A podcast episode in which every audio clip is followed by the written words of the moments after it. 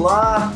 Esse é mais um episódio do Maldita Politicagem, podcast sobre sociologia e ciência política, divulgação científica. Eu sou o Alessandro, estou novamente acompanhado do meu parceiro de guerra aqui, Luiz Domingos. Tudo bem, Luiz? Tudo bom, Ale? Saudações a todos e todas. Pro episódio de hoje, né, Luiz, foi uma longa discussão sobre o que seria.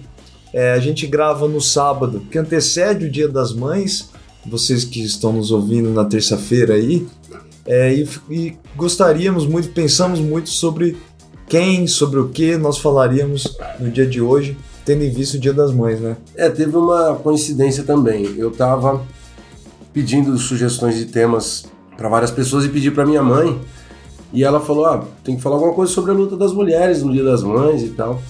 E aí você chegou e falou, vamos fazer da Marianne Weber? E aí eu falei, pô, junto as duas coisas, então já, já antecipei o episódio, né? Isso. É, o, o episódio utiliza um capítulo de um livro que saiu agora, recentemente, do Celso Castro, chamado Além do Cânone, para ampliar as fronteiras e a diversidade das ciências sociais, pela editora da Fundação Getúlio Vargas, que é um livro que tem 14 textos inéditos de mulheres, de autores não ocidentais, asiáticos ou africanos negros. Para quem não, não conhece o livro, uma recomendação nossa, um livro muito bem escrito, muito bem elaborado. Os textos são, são, são, bem escolhidos, né? Os, os capítulos desses autores são muito bem escolhidos, em geral não são difíceis ou longos, então vale muito a pena procurar o conteúdo desse novo, desse novo material. E para falar sobre Marianne Weber, a tarefa não foi fácil, na verdade foi um daqueles episódios mais difíceis para elaborar o roteiro, né, Luiz? É. E a gente chama por isso a participação da professora Júlia Vieira da Mata, da Universidade Federal de Ouro Preto, que é especialista no tema e vai nos auxiliar em alguns casos aqui. Tá bom? Continue com a gente, pessoal.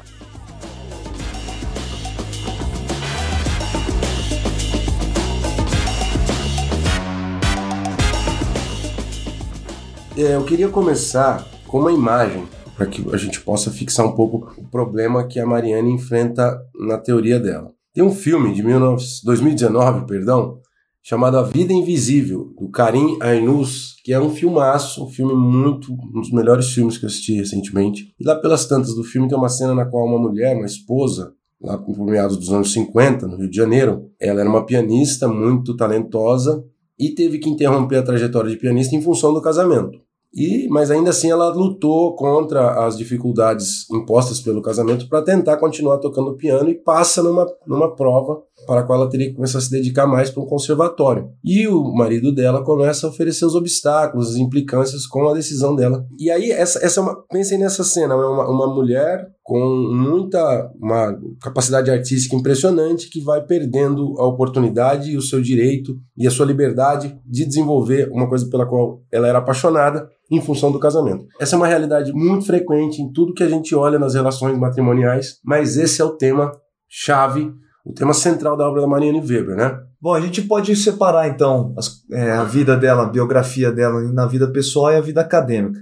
Do ponto de vista pessoal, é, Marianne Weber tem esse nome, né? Depois do casamento com o célebre autor Max Weber, mas ela, o nome dela de nascimento é Marianne Schnittiger, nasceu em 1870, se casou com o Max Weber em 1893, né, aos 23 anos, e no meio da sua vida ali, a irmã do Max Weber cometeu um suicídio e deixou quatro sobrinhas órfãs que o casal decide, opta por adotar. É, logo depois disso, poucos anos, acho que nem chegou a completar dois anos depois disso, é, o próprio Max Weber morre, falece vítima de uma pneumonia. É. Então é o restante de sua vida, né? A Marianne Weber, agora a Marianne Weber, cuidaria, dedicaria a sua vida à vida acadêmica e também às quatro sobrinhas do Max. É. Além dessas é, do aspecto pessoal, ela teve uma vida intelectual e política muito ativa, muito rica, né?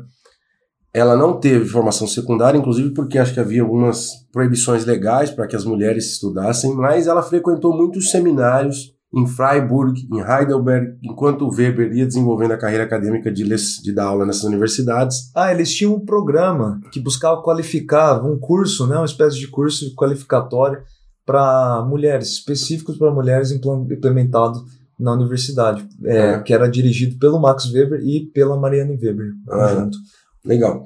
E, e além disso, ela também atuou, é, além, além de portanto, participar de seminários, escrever sobre e, e dialogar com grandes nomes, com grandes autores da época, autoras, ela, portanto, sempre teve uma, uma vida é, envolvida nos círculos intelectuais alemães. Mas, além disso, ela ajudou a fundar e, a, e gerir, né, liderar a Federação das Associações de Mulheres Alemãs, a sigla comum lá na Alemanha é BDF, e ela inclusive foi presidente dessa federação em 1919 e depois ela foi a primeira mulher eleita para um parlamento, o parlamento estadual de Baden, na Alemanha, e pelo Partido Social Democrata Alemão, o grande famoso partido da centro-esquerda alemã, da qual ela também foi secretária-geral. Então, além disso, essa federação tinha a atuação de ajudar uma assessoria jurídica mulheres carentes, né? então tinha um trabalho social também, e ela finalmente escreveu nove livros e mais de 70 artigos, sendo a obra mais importante dela Esposa e Mãe no Desenvolvimento do Direito, ou no Desenvolvimento Jurídico, dependendo da tradução, que é de 1907, um livro de mais de 600 páginas. Ela tem uma, outra, uma série de outras obras que são referenciadas no livro que a gente mencionou, enfim. A Marianne Weber, ela nasceu então em 1870 e vai falecer em 1954, portanto ela viveu durante a época do nazismo. Uhum. E diz ela em entrevista para o Howard Becker, essa entrevista é bem bacana, uhum é, entrevista, eu acho que é de 45, logo após o final da guerra, ela relata que durante o período do nazismo, é, os grupos de estudo, né, todas as atividades acadêmicas acabaram sendo extintas, né, assim como o movimento feminista, liderado por ela, e ela acaba se dedicando para temas que lidavam mais ou menos com política, com sociologia, mas de forma meio escondida, velada. Uhum. Né? Então ela falava muito sobre religião, sobre arte, tentando dar uma pincelada sobre esses temas, algo mais ou menos parecido com o que aconteceu no Brasil também durante a ditadura militar, né? E a Marianne Weber, por fim, ela acabou é, se tornando mais famosa, a gente vai falar mais sobre esse problema, né? Mas muito famosa pela obra que ela fez de biografia do Max Weber logo após o falecimento dele e pela organização de alguns livros do livro Economia e Sociedade, que na verdade é uma das obras mais importantes da sociologia, para quem não conhece Economia e Sociedade do Max Weber, é um grande, uma grande coleção, um uma grande coleção de conceitos, descrições detalhadas é. de conceitos. Não é uma linha argumentativa muito linear, linear mas é um grande dicionário de sociologia é. para quem busca compreender aspectos básicos. Ela, ela organizou uma série de manuscritos dele que ele planejava publicar, mas tinha lacunas. É importante destacar que com a morte do Weber foi um pouco abrupta, né?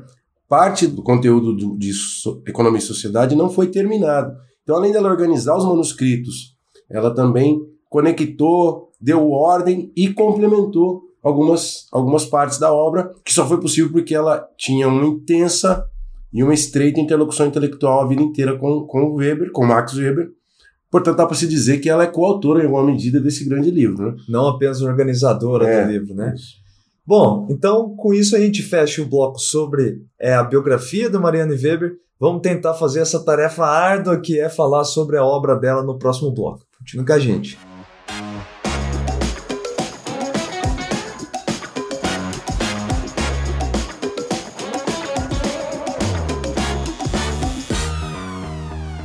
Bom, para a gente começar a entender o pensamento da autora, da Marianne Weber, vamos escutar a professora Gil Vieira da Mata, que tem uma tese doutorado a respeito da obra e da vida da Marianne Weber, é professora na UFOP, na Universidade Federal de Ouro Preto. Nós perguntamos para a professora Julie qual que é o grande legado da Marianne Weber. E aí vamos ouvi-la, e quando ela usa a expressão cânone, entendam que o cânone da sociologia diz respeito aos, aos principais autores e obras que modelam a área, modelam todo o pensamento sociológico, portanto, são aqueles que dão fundamento para a nossa disciplina. Então, vamos ao áudio da professora.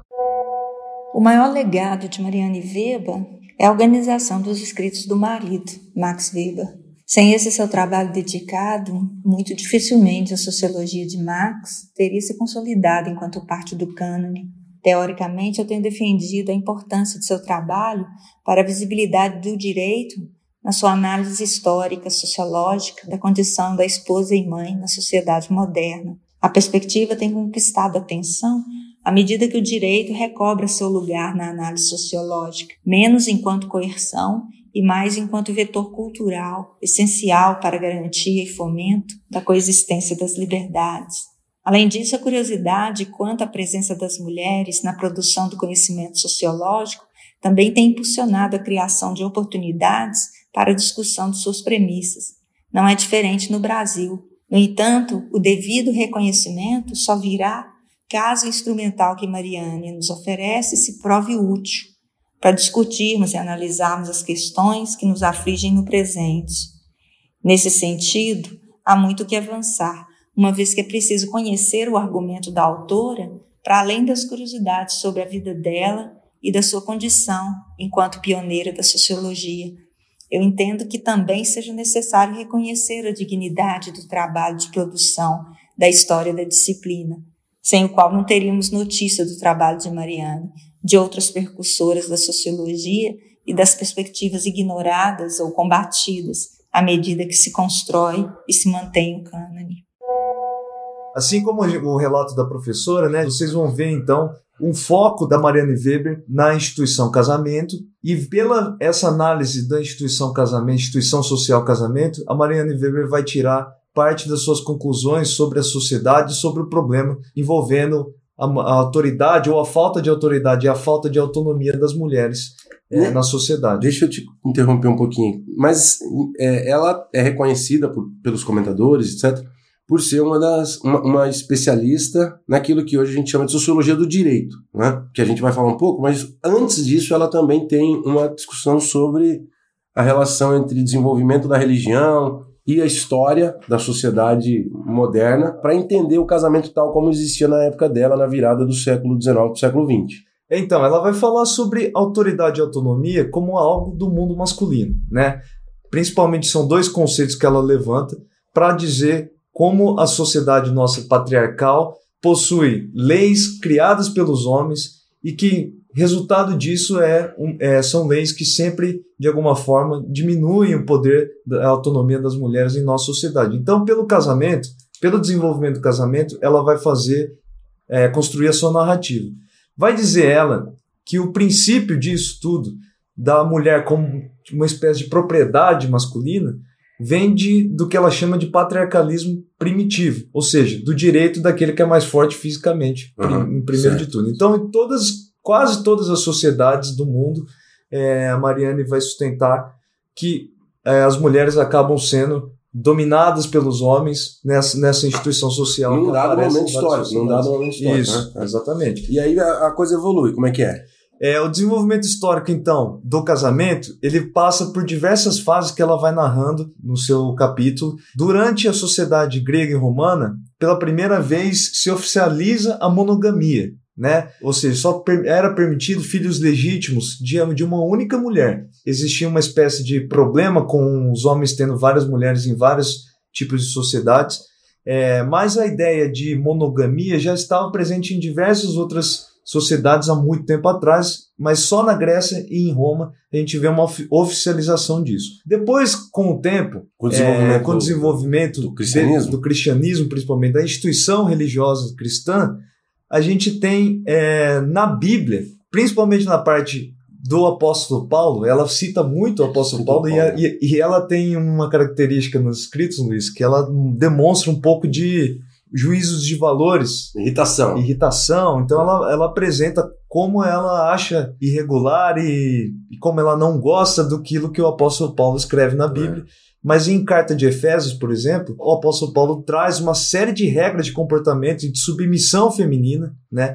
Ela até cita a, a seguinte máxima, né? o teu desejo será para o teu marido e ele te governará. Então a submissão total feminina permanece viva nas sociedades cristãs da Idade Média, e isso vai se desenvolvendo até mais ou menos o século XVIII, quando aí sim, com influência do iluminismo, com influência da, dos lemas da Revolução Francesa, o ser humano passa a pensar o seu papel não só diante de Deus, mas também através da sua própria razão pessoal. Aí sim as mulheres também começam a transitar de uma submissão em relação aos homens para uma submissão à sua própria consciência. Certo. Nesse contexto, é, o casamento passa a ser entendido como uma, uma espécie de troca, um contrato uhum. entre homens e mulheres, ainda que se entenda que nesse contrato a mulher submissa ao homem, faz parte da escolha dela a submissão essa, essa, deixa eu te interromper, se eu, se eu entendi correto, inclusive lendo um texto da professora Julie, que nós consultamos, o ideal, a filosofia iluminista, sobretudo Kant, vai estabelecer que se o indivíduo tem o direito de se autodeterminar pela sua razão, portanto ele é livre,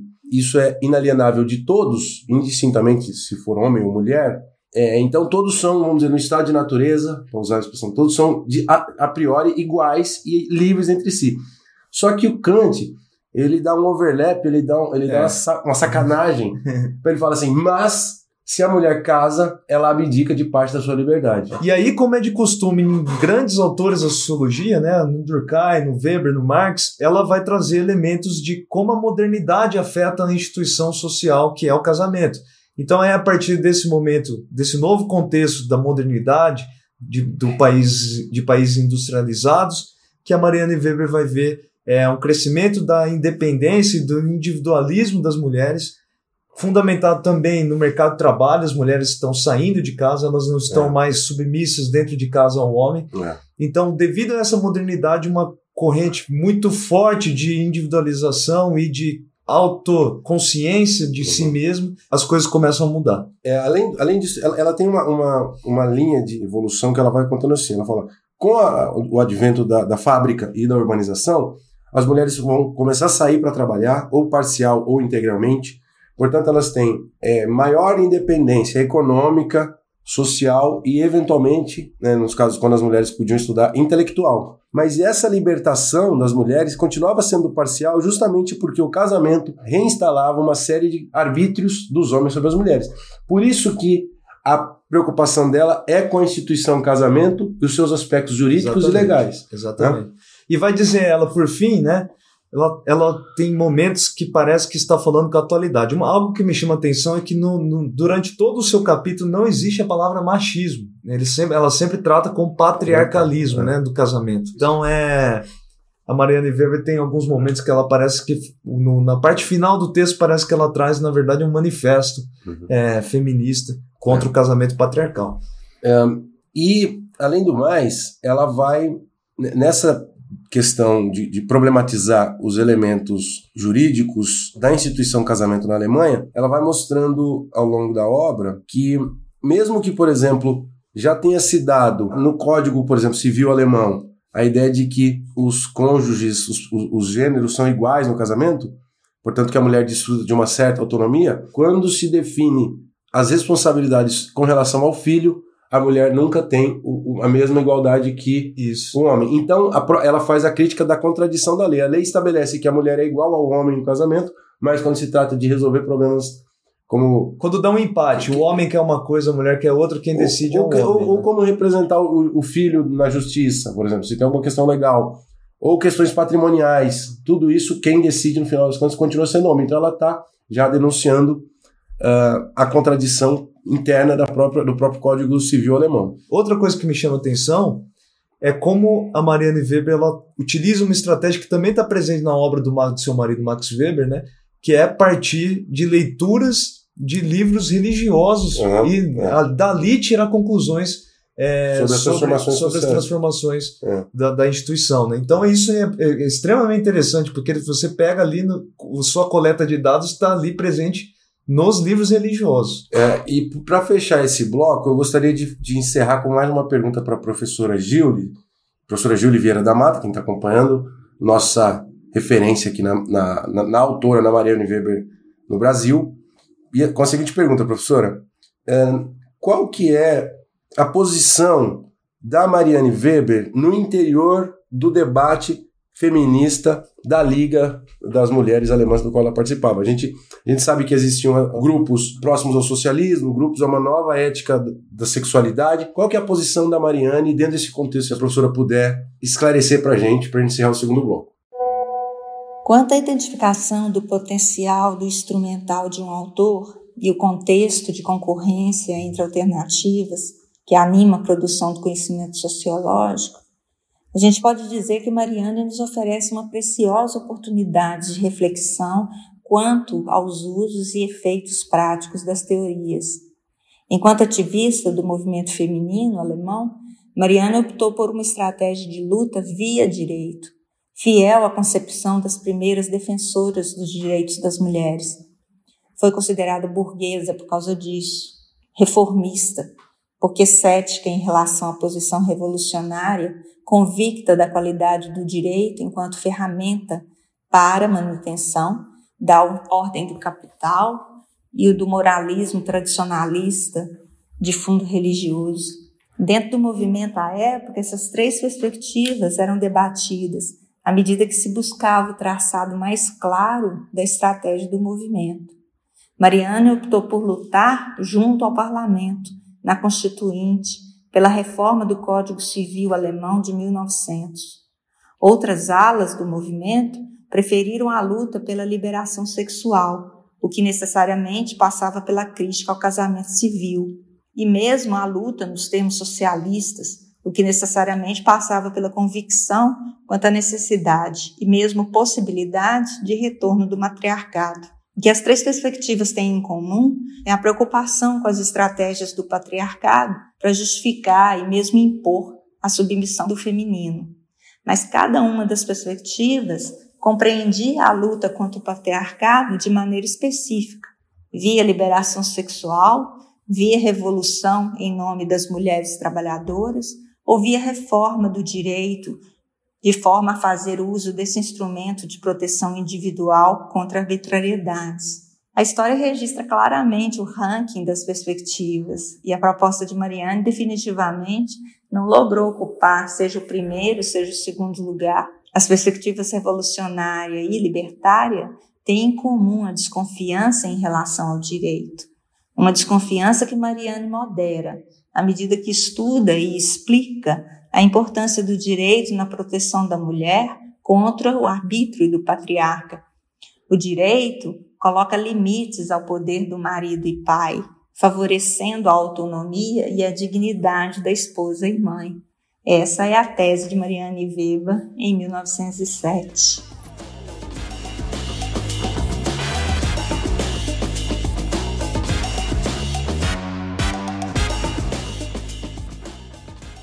Então, para a gente encerrar da forma de sempre aqui, Luiz, vou fazer uma pergunta, vou ler uma pergunta bacana para você, pode ser? Certo. Você acha maldito, quão maldito é, né? Já que eu tô partindo do pressuposto que já é, mas eu quero saber sua resposta, quão maldito é o silenciamento de autoras mulheres? Tremendo, né? Pesadamente maldito. O silenciamento é algo muito forte ainda hoje, foi responsável por deixar muitas grandes autoras num limbo que a descoberta tardia delas é uma forma precária de, de fazer justiça ao trabalho que, que, inúmeras autoras fizeram, como o próprio livro contém outras, que nós vamos mencionar em futuros episódios. No caso da Mariane, é um pouco pior, porque ela sempre, sempre foi colocada sob a sombra do Max. Né? É. Como se ela fosse uma intelectual, mas por causa do Max, tá, ou, ou em secundária em relação ao Max, ela sempre foi vista, a sua identidade nunca foi dela, né? A identidade é, nunca foi sim. dela. Isso é uma grande sacanagem com a obra dela. Depois que a gente lê, tem um diálogo forte com o Weber, com o marido, mas tem ideias próprias, inclusive divergências, inclusive críticas dela ao Weber. Né? Sim. E, e, e, a gente, esse desconhecimento pelo qual nós passamos na nossa graduação é um dos desafios das, das, ciências sociais de hoje, né? De fazer com que esse desconhecimento não aconteça. É só, basta a gente pegar qualquer emenda sobre teoria política e dificilmente a gente vai encontrar alguma autora ali é. presente, né? Eu não, eu não tô lembrando de nenhuma, na verdade, no caso de estudos sobre ciência política e sociologia. Não, nunca na parte da teoria mesmo, né? Que é onde está.